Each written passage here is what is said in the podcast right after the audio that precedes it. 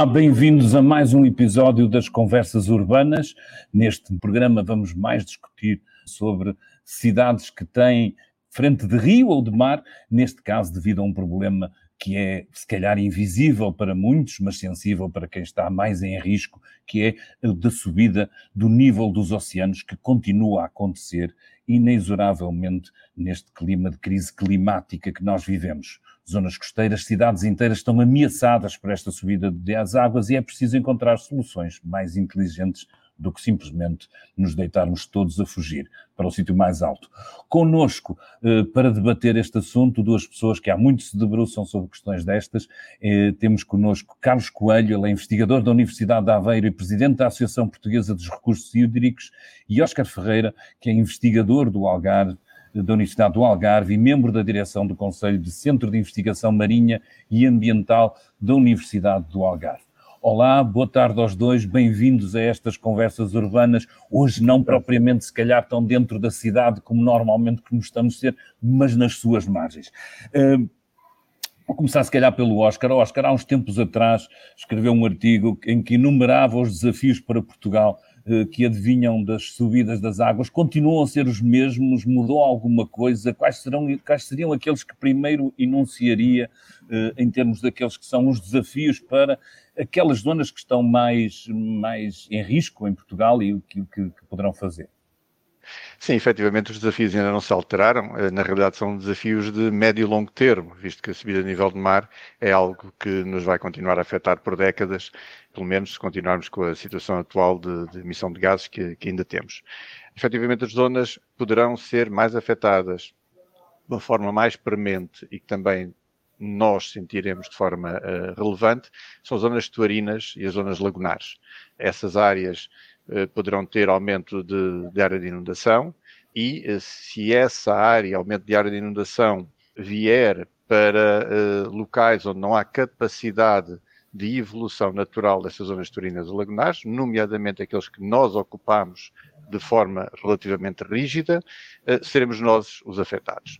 Uh, e isso uh, tem a ver com as zonas ribeirinhas de muitas das cidades uh, que nós conhecemos em, em, Portugal, visto que grande, grande parte das cidades mais relevantes, mais importantes e com maior dimensão em Portugal estão situadas exatamente em zonas estuarinas ou em zonas lagunares, ou seja, diretamente expostas à subida de nível médio do mar.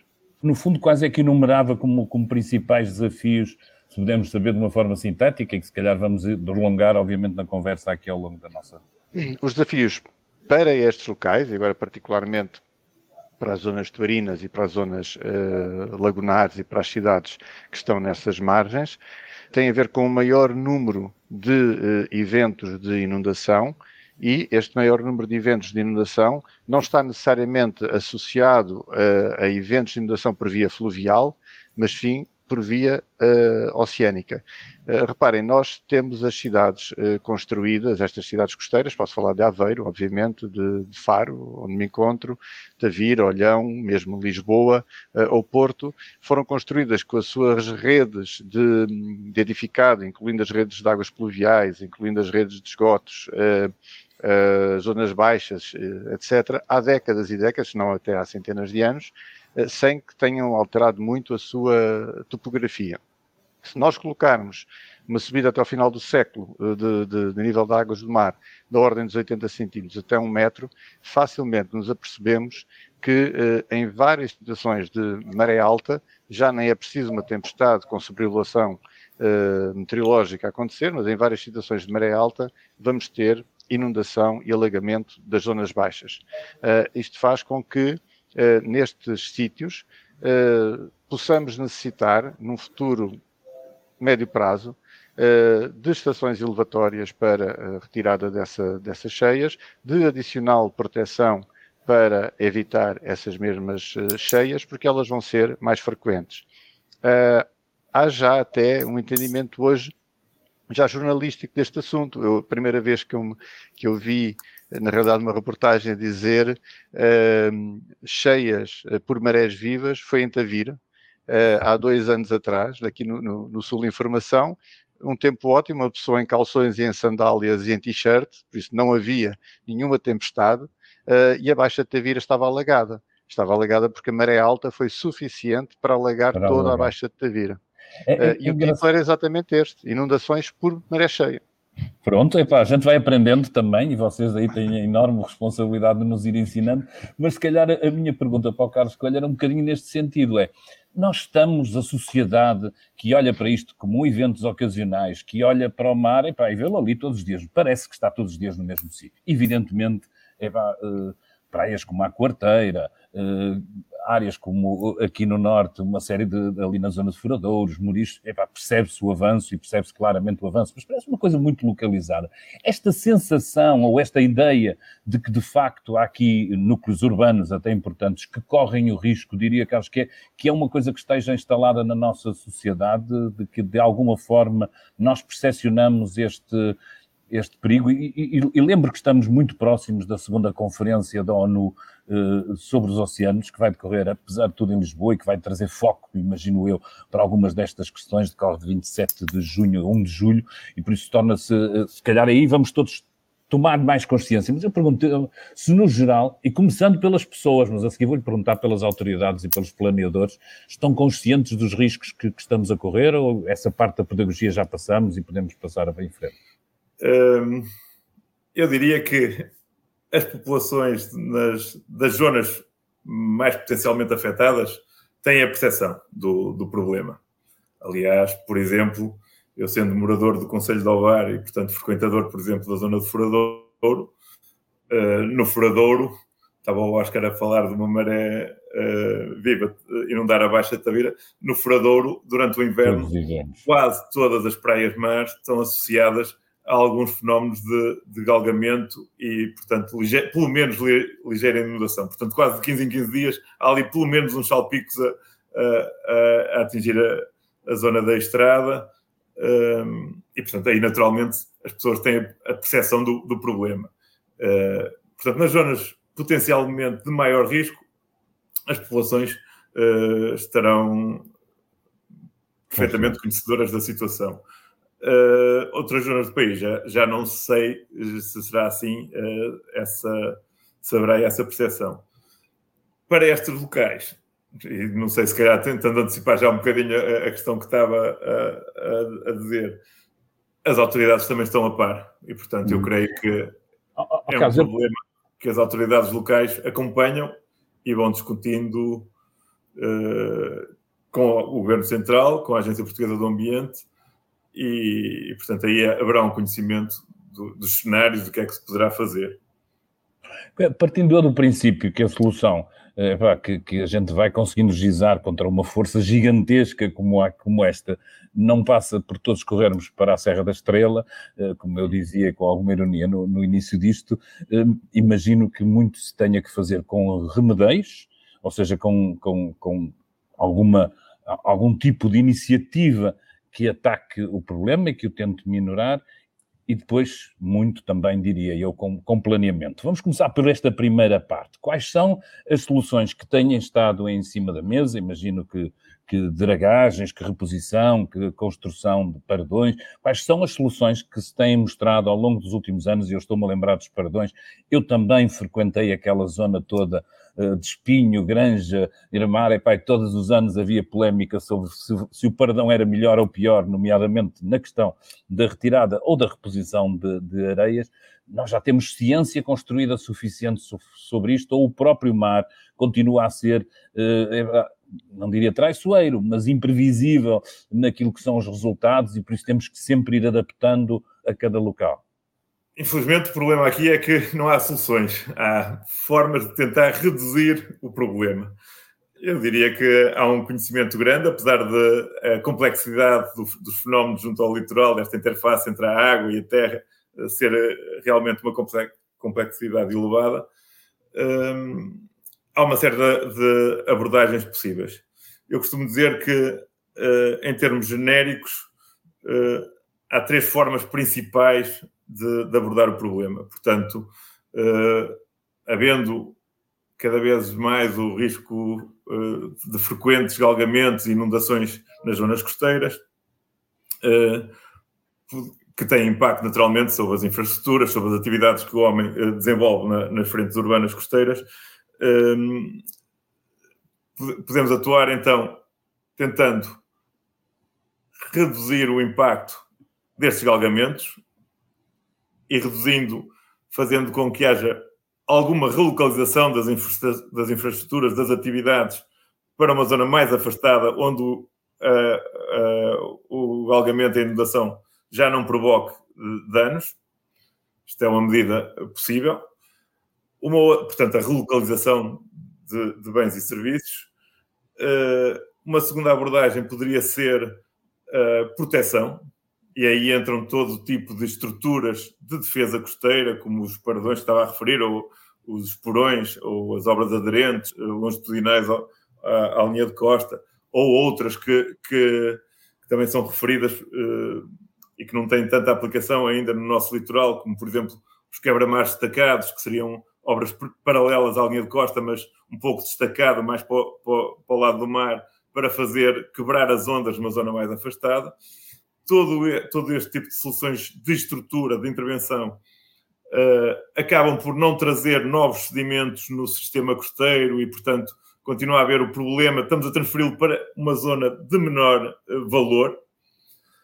Uh, e uma terceira via será tentar alimentar o sistema costeiro com sedimentos e, portanto, encher as praias com, uh, com areia, uh, de forma a que a proteção natural por excelência, que é a, praia e a duna, uh, possa atuar em função das novas condições existentes. Conscientes também que, que o mar tem capacidade de ir transportando esta areia e, portanto, haverá uma necessidade recorrente de trazer areia para o sistema, com custos naturais.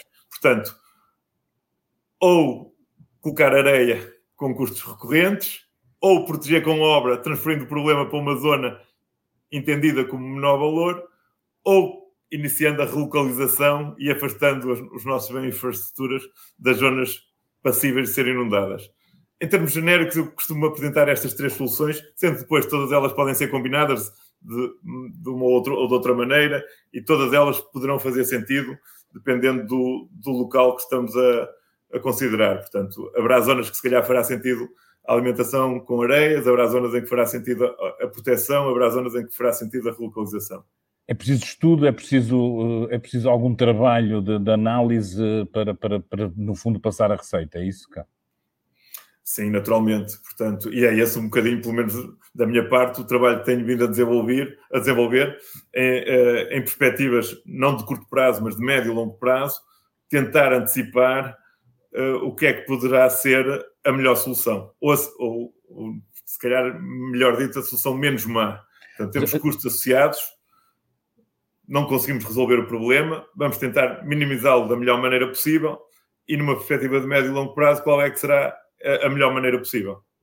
E, portanto, tentando projetar como é que vai evoluir, por exemplo, a linha de costa e qual passará a ser a frequência de, de galgamentos e inundações se fizermos esta solução, se formos por aquele caminho, e, e por outro caminho, e portanto discutindo vantagens e desvantagens de cada uma das, das abordagens.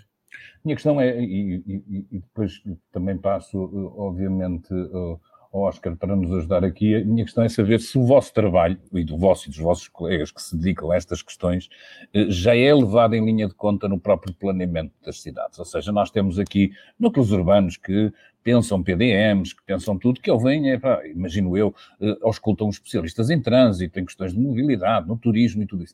Na preparação de documentos destes, de pensamento a prazo, sobre a maneira de se organizarem as cidades, este problema entra na equação e, e, e, aquilo que, digamos, alguma capacidade de previsão, alguma capacidade eh, de facto entra ou só estamos nesse lado, parece-me a mim, eh, de, de, não tentar não recuar nenhum metro eh, em relação ao avanço, ou vamos também nos adaptando. Eu, isto, num país que, que, normalmente não planeia muito, ou quando faz, faz-lo titubeantemente, basta vermos o, o, problema, aliás, que está aqui ligado também a esta questão do novo aeroporto para Lisboa, para termos, a, se calhar, para o pináculo da catedral da, da, nossa incapacidade de construir com bases sólidas, eu perguntava, epá, estão, estão-vos a ouvir?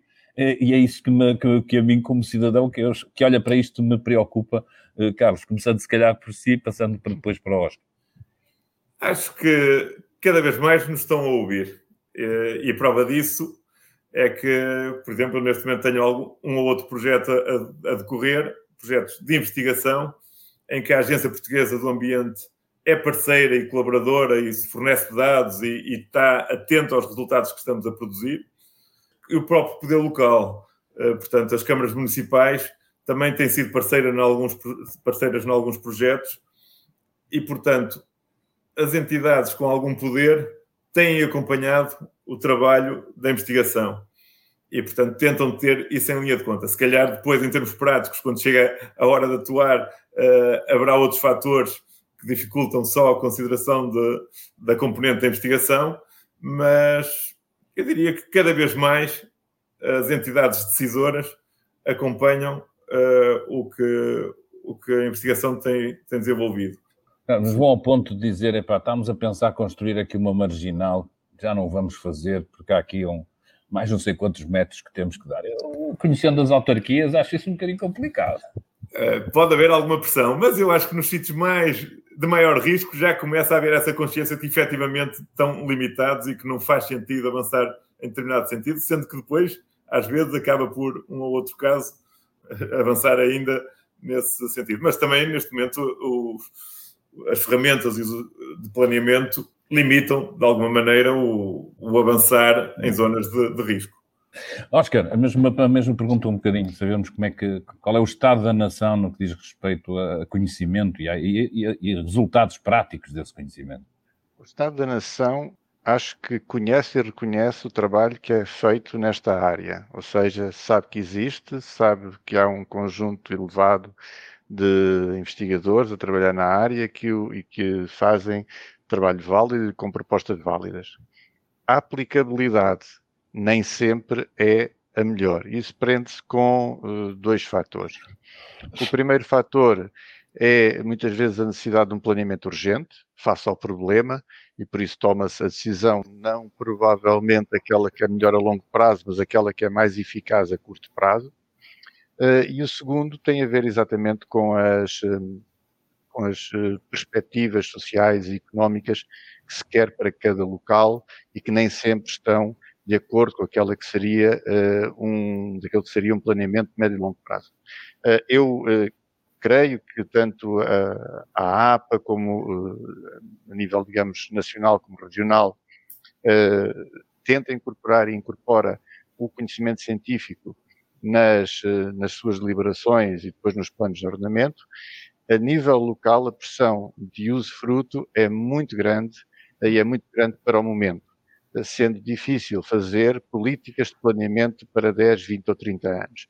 Quando nós estamos a falar de subida de nível do mar, de perspectiva dos galgamentos aumentarem de frequência daqui a 20 anos ou 30 anos, e dizermos que têm, sido, têm que ser tomadas medidas agora, é muito difícil para o poder local perceber isso. E, sobretudo, ou melhor, não é difícil perceber, é difícil de aplicar a medida e de definir, por exemplo, então vamos promover um reordenamento e uma relocalização que não é feita hoje, é feita pouco a pouco para os próximos 15 ou 20 anos.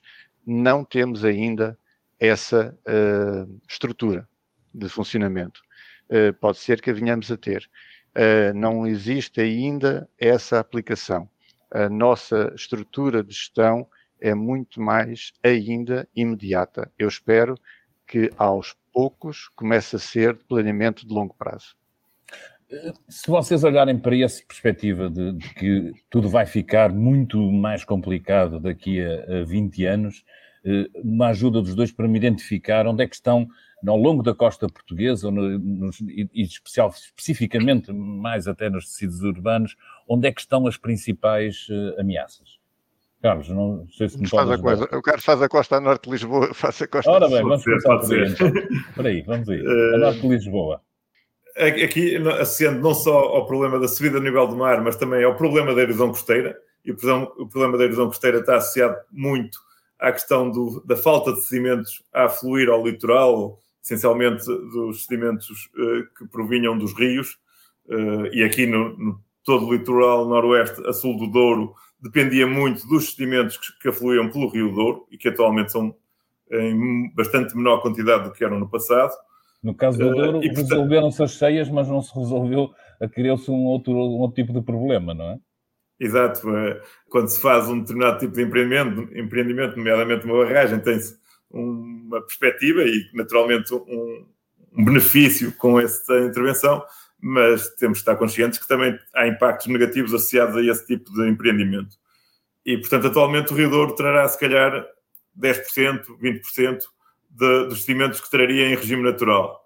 E, portanto, há uma falta de sedimentos no, no sistema costeiro e, portanto, toda a zona costeira de características sedimentares, com cotas baixas, uh, está sujeita a um processo erosivo uh, significativo, com taxas de recuo bastante significativas, que associadas depois também ao efeito das alterações climáticas, e nomeadamente a subida do nível do mar, agrava a situação. E, portanto, a sul do Douro há uma série de zonas críticas, Espinho poderia ser a primeira, depois todo o Conselho de Ovar, eh, depois a sul do Porto de Aveiro, a sul do Porto da Figueira da Foz, portanto da, Costa de Lavos até a Leirosa, uh, serão as principais zonas em termos de, processos de, erosão e também, consequentemente, de, de galgamentos e inundações. Ainda a norte do Douro, também por influência de menor quantidade de sedimentos do, do, Rio Minho, a zona das Torres de Ofir, por exemplo, portanto, o, o caso de Ofir, e toda essa, essa zona também são, é uma zona também crítica. Portanto, eu diria que estes são os principais locais a norte do, a norte do, do Tejo. Do, do Tejo. E a sul? Depois, a sul do Tejo, nós temos, em, começando pela parte de erosão costeira, também galgamento. Caparica, obviamente. Caparica exatamente sofre do mesmo problema que a zona a sul do Douro, ou seja, o Tejo está regularizado por barragens, o caudal está regularizado, e, obviamente, as areias estão no leito do rio. Aliás, os maiores areieiros que temos neste momento são provavelmente os areieiros do Tejo, na zona de Santarém. Uh, por isso, essa areia que chegava à Caparica. A areia de Caparica estamos a usá-la para construir casas. Também precisamos. Mas, obviamente, falta, falta imediatamente a seguir. Uh, e é uma zona sujeita a grande impacto por erosão e por galgamento.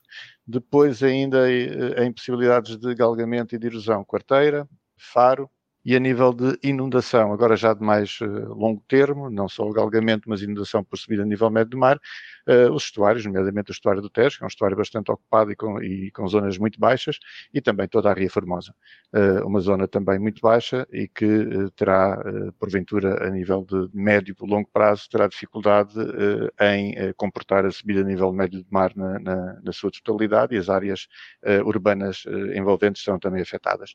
Estes são em termos gerais, uh, os locais uh, mais afetados, aqueles que têm já hoje recuos elevados e onde é preciso uma intervenção uh, permanente para que esses recuos não se façam sentir ou para que esses galgamentos não se façam sentir de uma forma que afetem as populações e, e também já no, no, futuro, sobretudo aqui na perspectiva das zonas lagunares e estuarinas. A ideia que nós temos sempre um bocadinho é que nós estamos, apesar de tudo, quase sempre a correr ao prejuízo. Somos sempre ali o objeto nesta matéria daqueles alertas das, das, televisões que vão para ali filmar as ondas e tudo isso. Mas vocês certamente terão alguns exemplos onde, eh, não estando tudo resolvido, as coisas começam pelo menos a ser preparadas ou a ser trabalhadas. Epá, olhando para aquilo, nós estamos sempre a crescer. Eu comecei por aqui, eu só vinha falar da água, vocês estão fartos de falar da areia e eu já percebi que, que obviamente o problema tanto vem do lado do mar como vem do lado do rio. E a minha pergunta é eh, há algum bom, bom exemplo, não sei se o podem enunciar, de onde eh, alguma coisa esteja a ser feita que mude este paradigma, pelo menos que para mim, espectador, sinto sempre de, epá, lá vamos nós a correr à última da hora porque chegou o inverno e vamos pôr aqui uns sacos de areia e umas tábuas para proteger aquela gente e depois para o ano vamos lá despejar mais uns carros, de, de uns caminhões de areia, mas, mas no fundo estamos sempre à espera que a coisa de alguma forma uh, aconteça. Há sítios onde estejamos a resolver melhor e que, que, em que as boas práticas eh, ajudem a que outros possam, possam olhar? Carlos. Posso, posso dar uma primeira indicação? Portanto, eu acho que uh, nos, na última revisão dos programas da Orla Costeira uh, se avançou um pouco neste sentido, de tentar ser mais uh, proativo em vez de reativo. Portanto, concordo que muitas vezes uh, as decisões acabam por ser por reação, por necessidade de dar uma resposta urgente a algo que aconteceu. Mas que vocês lá nas vossas previsões já sabiam que se calhar ia acontecer, não era? É previsível, a evolução aponta nesse sentido, mas, uhum. mas depois, quando uh, efetivamente a tempestade acontece, aí é que, é que realmente caem o, toda, todas as atenções e é que se, muitas vezes se disponibilizam verbas. E eu já ia só dar uma nota sobre isso também. Mas, portanto, uh, a questão do, do, dos programas da Orla Costeira tentarem passar a ser um, um pouco mais. Uh, olhar antecipadamente em vez de reagir. Uh, dois estudos em que a Universidade de Aveiro, não só aqui o Departamento de Engenharia Civil, mas os colegas também de, das diversas áreas com quem trabalhamos, nomeadamente na, na área da física e das geociências, uh, tivemos aqui envolvidos em dois estudos que foram previstos precisamente nos, nos programas da Orla Costeira, uh, tentando olhar um bocado mais antecipadamente uh, algumas questões. A, o estudo de quebra-mares destacados, portanto, eles não existem ainda em, numa costa atlântica noroeste, como a, a nossa costa noroeste, com amplitude de maré significativa, com zonas arenosas para fundação e, portanto, sendo uma solução com alguma eficácia em alguns outros ambientes, eh, não existe casos no nosso litoral. E, portanto, a Agência Portuguesa do Ambiente solicitou um estudo para, para avaliar a viabilidade deste tipo de solução, eh, no caso concreto, para a Praia da Bagueira, aqui a sul da Aveiro.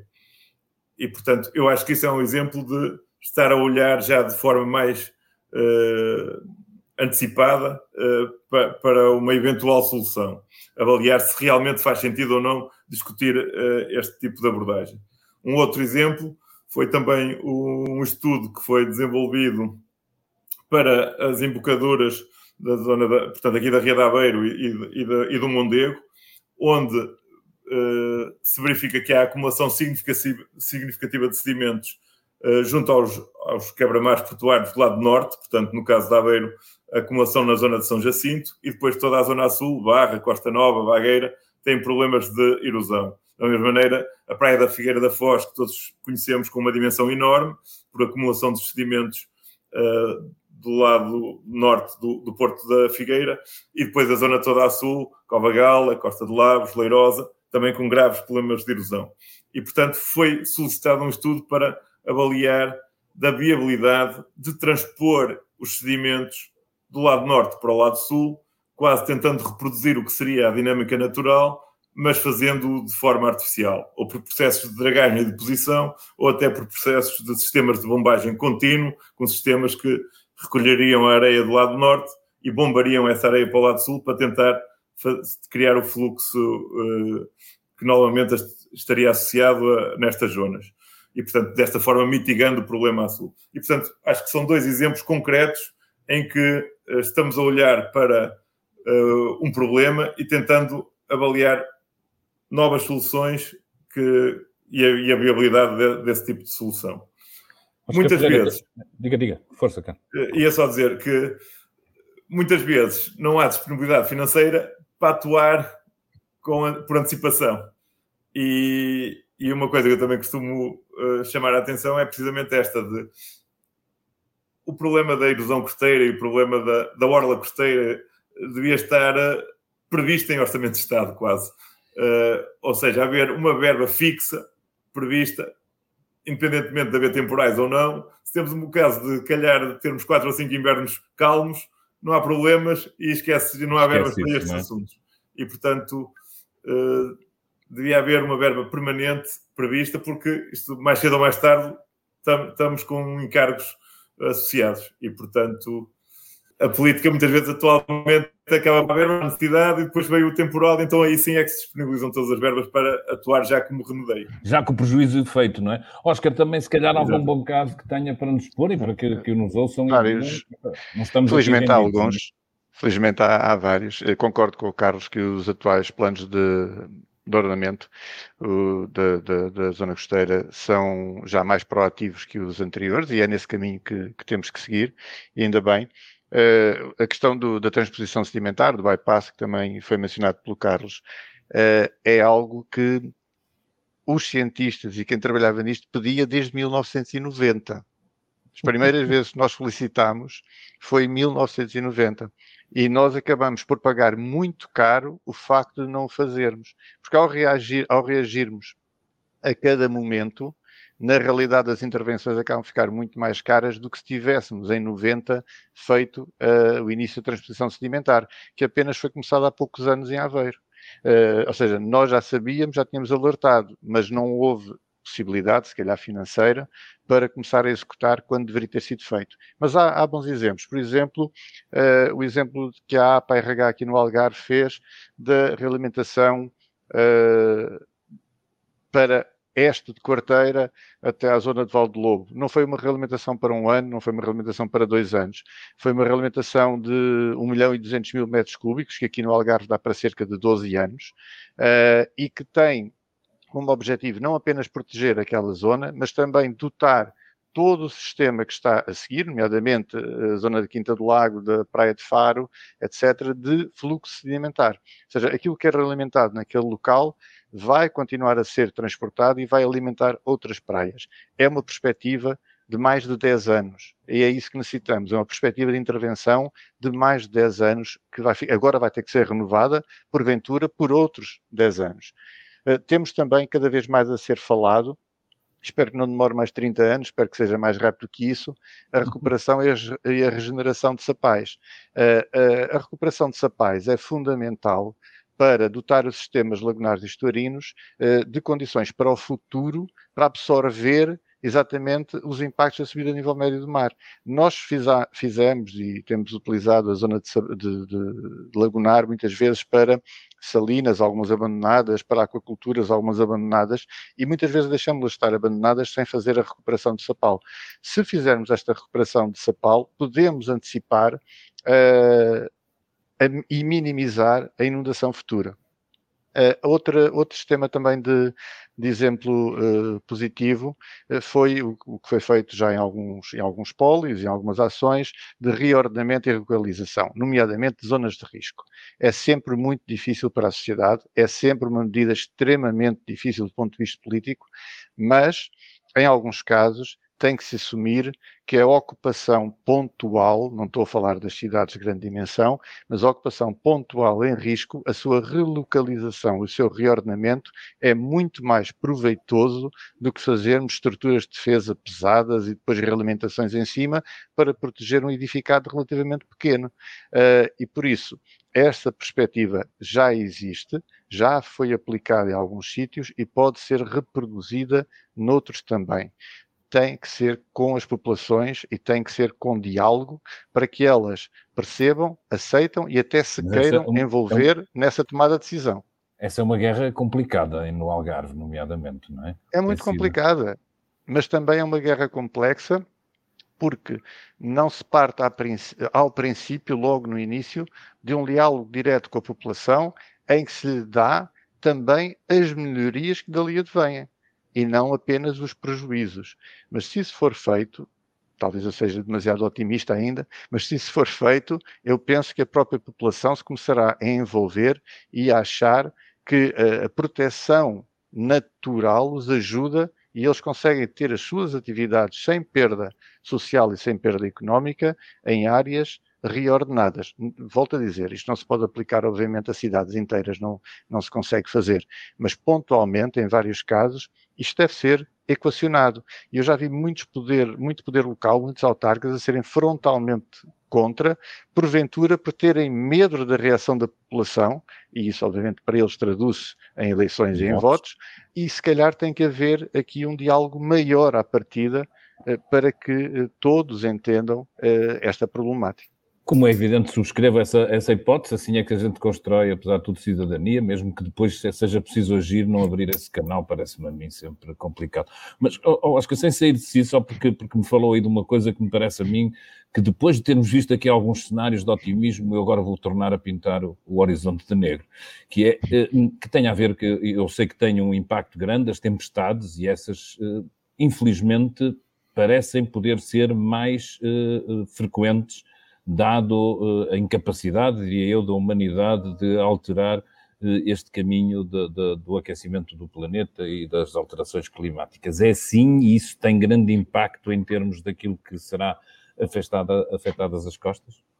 Em Portugal, de acordo com as previsões que nós temos hoje em dia, eh, nós não vamos ter, há, locais no mundo que vão ter, nós não vamos ter um aumento muito significativo das tempestades. No entanto, se nós pensarmos que temos uma subida de nível médio do mar, obviamente as tempestades que nós temos, mesmo que não venham a sofrer um aumento de intensidade, vão ter um aumento da frequência do impacto. Porque nós temos a costa rígida no mesmo local, se nós subirmos um metro uh, à altura do nível do mar, uma tempestade que não chegava a causar impacto vai passar a causar impacto. Isso, uh, aqui para baixo, em alguns estudos que nós fizemos, nomeadamente para a Praia de Faro e para uma outra localidade, uh, Salema, chegámos à conclusão que um galgamento oceânico que hoje ocorre a cada 100 anos, seja uma tempestade que para nós é, não existe, quase, não temos essa noção, tem um período de retorno que nós não estamos habituados a pensar, no final do século ocorrerá a cada 10, ou seja, passará a ser algo corriqueiro, passará a ser algo normal. Uh, por isso, nós vamos ter um aumento da frequência do impacto. Mesmo que não tenhamos um aumento da frequência da tempestade, o impacto, esse vai aumentar.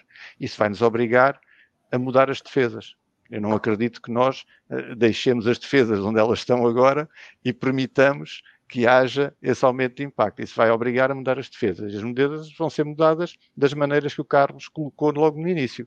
Ao aumentar a proteção rígida, ao aumentar a realimentação ou retirarmos.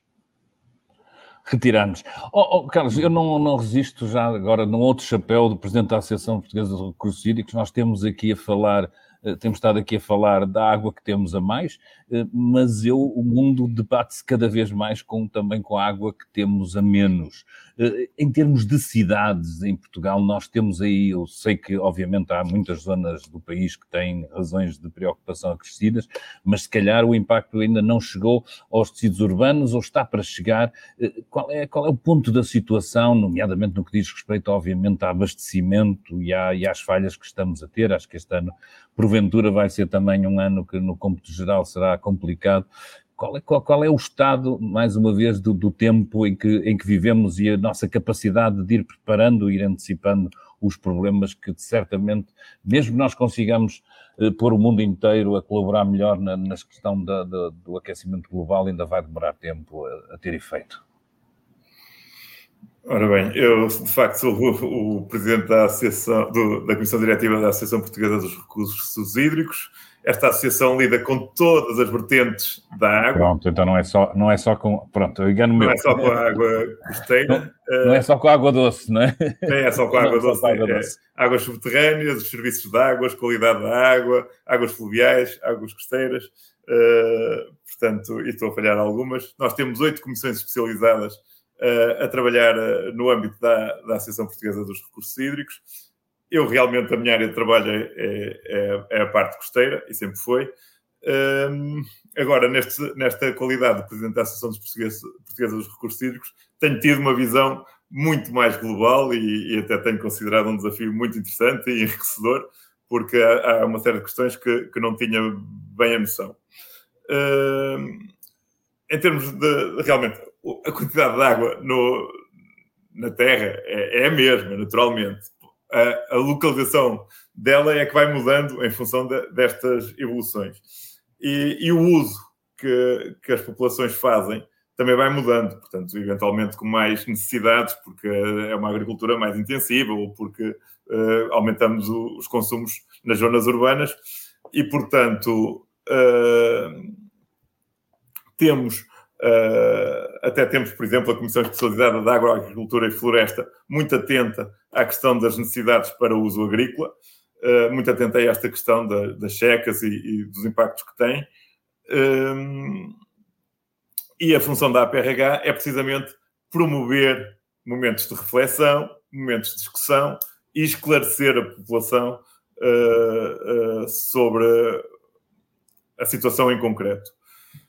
Uh, eu diria que, em alguns casos, há uh, efetivamente escassez de água em função das necessidades uh, atuais uh, nos diferentes locais. Uh, e temos estado a evoluir, se calhar também um pouco como, como em, em relação à questão dos galgamentos e das inundações, temos estado a, a, tomar medidas, a tentar adaptar algumas situações, a tentar arranjar soluções para minimizar, minimizar uh, estes efeitos. E, portanto, diria que é um pouco esta a situação. Uh, sem entrar em grande profundidade, porque efetivamente não é uh, a minha área de conhecimento, a, a, área de conhecimento a que me dedico.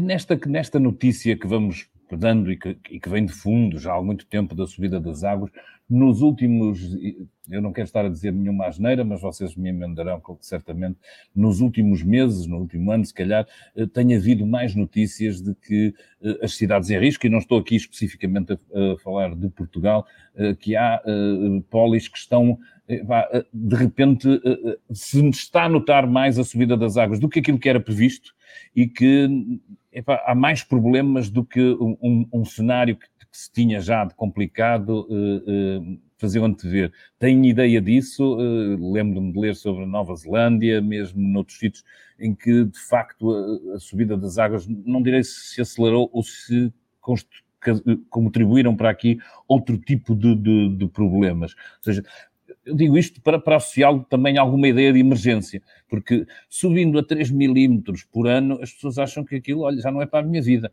E por isso, de repente, quando as coisas começam a correr pior em determinados pontos, pode ser que estejamos mais atentos e que aqui, mais do que se calhar nos nossos comportamentos individuais, é na nossa pressão política eh, perante os atores que nós podemos fazer eh, alguma diferença, até ajudando a compor todo um cenário que nós sabemos que ultrapassa esta questão da água. A minha pergunta é: tem havido sinais preocupantes nos últimos tempos ou são, são jornalistas à procura de más notícias? Posso começar. Uh, uh, nós vamos ter cada vez mais notícias, obviamente. E algumas às vezes não são relacionadas diretamente. Mas, vez, e vou começar por uma outra coisa. Em vez de dizermos que sobe 3 ou 4 milímetros por ano, nós podemos já dizer que em Portugal, desde que começou esta subida, há cerca de um século, nós já tivemos 22 centímetros de subida a nível do mar. Pode não parecer muito, mas 22 centímetros já é qualquer coisa, sobretudo porque as nossas estruturas, muitas delas já foram feitas há um século, há muitas décadas, e vamos ter mais 80 ou 90 até ao fim do século. Por isso, na realidade, já estamos a sofrer essas consequências. Um exemplo que eu gostava de dar de notícias que estão às vezes direcionadas, eh, relacionadas indiretamente, mas são relevantes, é, eh, não sei se recordam, a queda de um prédio em Miami, que na, fronte, na frente oceânica que matou cerca de 60 pessoas.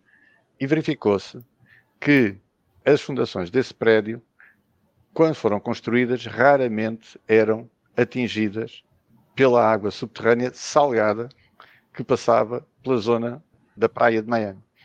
Atualmente, essas fundações eram atingidas todos os anos, variedíssimas vezes, o que fez com que elas tivessem desgastado e ruído de um dia para o outro. Isto é uma consequência direta da subida do nível do mar. O desgaste de fundações que antes não foram pensadas para estarem a suportar água N vezes por ano. E nós não vemos, só vemos claro. quando acontece a notícia. Claro. E agora claro. estão a fazer um levantamento completo dos prédios de Miami. Miami, na realidade, é uma ria formosa, não é muito diferente. É uma claro, claro barreira claro. com uma zona lagunar, tem uma ocupação completamente distinta daquela que nós temos. E agora tem que fazer todo um levantamento de áreas relativamente à, à, sua estrutura, se não estão todos também a serem afetados de forma parecida ao longo da Ocean Drive. Ou seja, há aqui uma complexificação, se calhar, do, do, do nível de, de, problemas, é assim cá? Sim, eu estava-me a lembrar também, por exemplo, a intrusão salina, ou seja, cada vez mais a água salgada chega às zonas onde não chegava. E, portanto, inviabiliza, por exemplo, zonas agrícolas em alguns casos. Uh, e, portanto, é mais um problema associado uh, a esta questão. Agora, naturalmente, eu, sou um mero utilizador dos dados de subida do nível do mar. Portanto, eu uso essa informação para. Não sou eu que faço projeções de subida do nível do mar, mas uso essas projeções para, para, para os trabalhos que desenvolvo. Uh, há aqui uma incerteza associada e há uma variabilidade de local para local. Portanto, nem todos os locais têm tido uh, o mesmo comportamento de subida do nível do mar. e depois nas projeções, principalmente para longo prazo, acaba por haver alguma incerteza. E, portanto, o que nós temos que lidar com, para tentar antecipar comportamentos futuros é tentar lidar com essa incerteza através de criar cenários possíveis de resultados. Ou seja, uh, neste cenário vamos até aqui, naquele cenário vamos até ali, e portanto temos ali uma gama de possíveis valores e de possíveis consequências associadas a esses comportamentos, que são diferentes de local para local. Portanto, nem todos os locais estão a subir ao mesmo ritmo, não é? Eh, eh, estamos a chegar quase ao fim. Eu vos perguntar um bocadinho, até porque este programa em conversas urbanas, estamos aqui a falar de um tecido maior e mais lato, mas a minha preocupação, apesar de tudo específica aqui, é, é, é no planeamento das cidades e nos autarcas. Tenho sempre a noção, eu tenho, tenho, alguma sensação de que os vossos maiores interlocutores não são as autarquias, mas é uma, é uma questão errada, ou seja, eh, eles são, de facto, eh, interlocutores e, preocupantes, e preocupados neste tipo de, de, de, de atuação eh, já há um bocadinho falamos um bocadinho disto, mas a minha questão era, era saber até que ponto epá, isto está, está a influenciar as nossas cidades e está na agenda, ou até que ponto é que continuamos a precisar de produzir notícias para que, para que de facto isto esteja na, na agenda. Uh, Oscar, uh, não sei. Uh, no Sul é mais fácil, porque vocês, a vossa ligação ao mar é gigantesca. A nossa ligação ao mar é muito grande e começa a haver essa preocupação. Nós tivemos há pouco tempo uh, um, pedido, um pedido e um trabalho efetuado para a AMAL, por isso para, para a Associação dos Municípios do Algarve, não foi para um município, foi para todos, sobre uh, os impactos das alterações climáticas na zona costeira. Uh, e por isso foi a própria AMAL que solicitou esse trabalho, foi desenvolvido e a ideia é incorporar os resultados desse, desse trabalho nos planos de cada município. E se isso for feito, e se isso estiver a ser feito, é muito bom. Quer dizer que uh, as entidades locais uh, estão preocupadas e querem incorporar no seu planeamento uh, aquilo que a comunidade científica vê como potencial problema para, para o futuro. Por isso, há já essa consciência, eu espero que ela ganhe força e consiga ter poder político para ser eh, implementadas, para serem implementadas soluções de minimização de riscos para o futuro. Carlos, alerta aos nossos planificadores urbanos e aos nossos autarcas. Eu concordo que, que já há uma consciencialização grande da, das autarquias e, portanto, eu também estou a acompanhar uh, alguns projetos em que estamos em contacto direto com a Câmara de Ovar, com a Câmara de, de Ilha e Vagos, com a Câmara de, da Figueira da Foz, com a Câmara de, Costa, da, de Almada, portanto, na, na, zona de Costa de Caparica, portanto, projetos que, que, estamos a desenvolver e que as câmaras são parceiros e, e, nós temos reuniões periódicas com eles e vamos partilhando a informação e os resultados que vamos obtendo e, portanto, tendo isso em consideração, as entidades planeadoras depois atuarão melhor e creio que, portanto, uh, haverá esse, esse resultado. Um, alerta. Uh, eu acho que este problema não se resolve por si só, portanto, a abordagem é sempre de mitigação e, portanto, temos de ter sempre esta questão em cima da mesa. Portanto, tal como a manutenção uma, da nossa casa obriga a custos recorrentes no tempo, a manutenção do nosso litoral obriga a custos recorrentes no tempo e, e acho que os autarcas têm que estar conscientes disso. E se calhar também explicar-lhes que isto não acaba no mandato deles, que é sempre importante. Não acaba no mandato deles. Não acaba no mandato deles e vai continuar. Nós é que estamos mesmo a acabar, mas eu não acabo sem, sem vos fazer uma pequena partida, que é uma coisa que a gente às vezes faz aos nossos convidados, e que é uma coisa simples. Eu acho que se vocês rapidamente, mesmo sendo apanhados assim à traição, podem responder. Nós gostamos de perguntar aos nossos convidados um problema urbano nas zonas onde habitam que gostassem de ver resolvidos, epá, e não tenham problema, pode ser um buraco na rua, pode ser para todo o sentido de trânsito numa, numa coisa, eu acho que estas coisas todas são importantes e são engraçadas e, e, tendem a refletir de alguma forma a maneira como nos relacionamos com o meio e com a preocupação que eu, felizmente, espectador disto, tenho vindo a aumentar sobre a qualidade dos sítios onde vivemos e sobre a nossa capacidade de, como cidadãos, intervirmos nele. Eh, quem é que se arrisca primeiro? Oscar, quem é que arrisca primeiro a dizer uma coisinha, assim daquelas que a gente gostasse de ver, de ver resolvida no nosso, no nosso perímetro urbano? Oscar. Então posso começar. Posso começar a dizer que gostaria, quando entrasse na Praia de Faro, de ver dunas à minha frente, em vez de ver apenas um parque de estacionamento. Uh, e, e, por isso, talvez aquela frente de mar, logo ali no início, devesse ter ali um cordãozinho de nar frontal e só depois então começar a urbanização. E isso também nos dava proteção. Isso ajudava a proteger a própria zona. Sr. Presidente da Câmara de Faro, eh, eminentes autoridades da Comissão de Coordenação, façam o favor de escutar isto. Eh, Carlos, então, e um desejo agora? Uh, eu também ia um bocadinho por aí, por, por a questão da acessibilidade às praias e, e como é que deve ser uh, as frentes de praia nas zonas urbanas. Uh, aí, aí não, em Aveiro não tem praia, só Costa Nova, não é?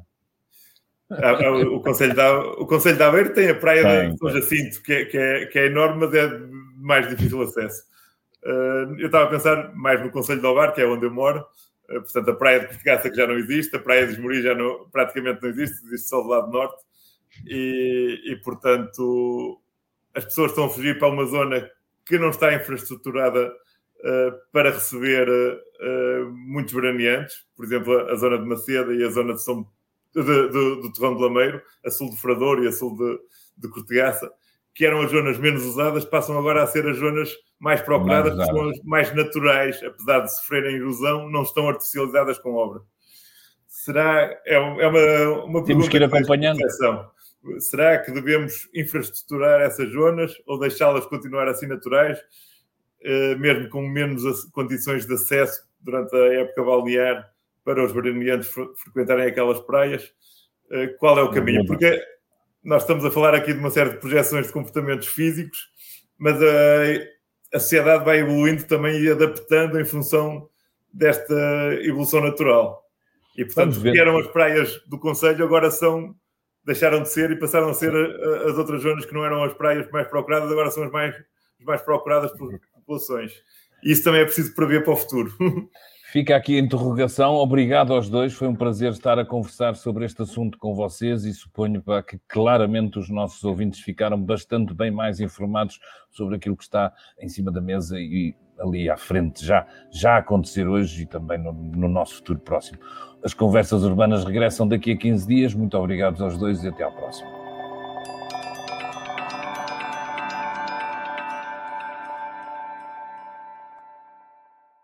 O público fica no ouvido.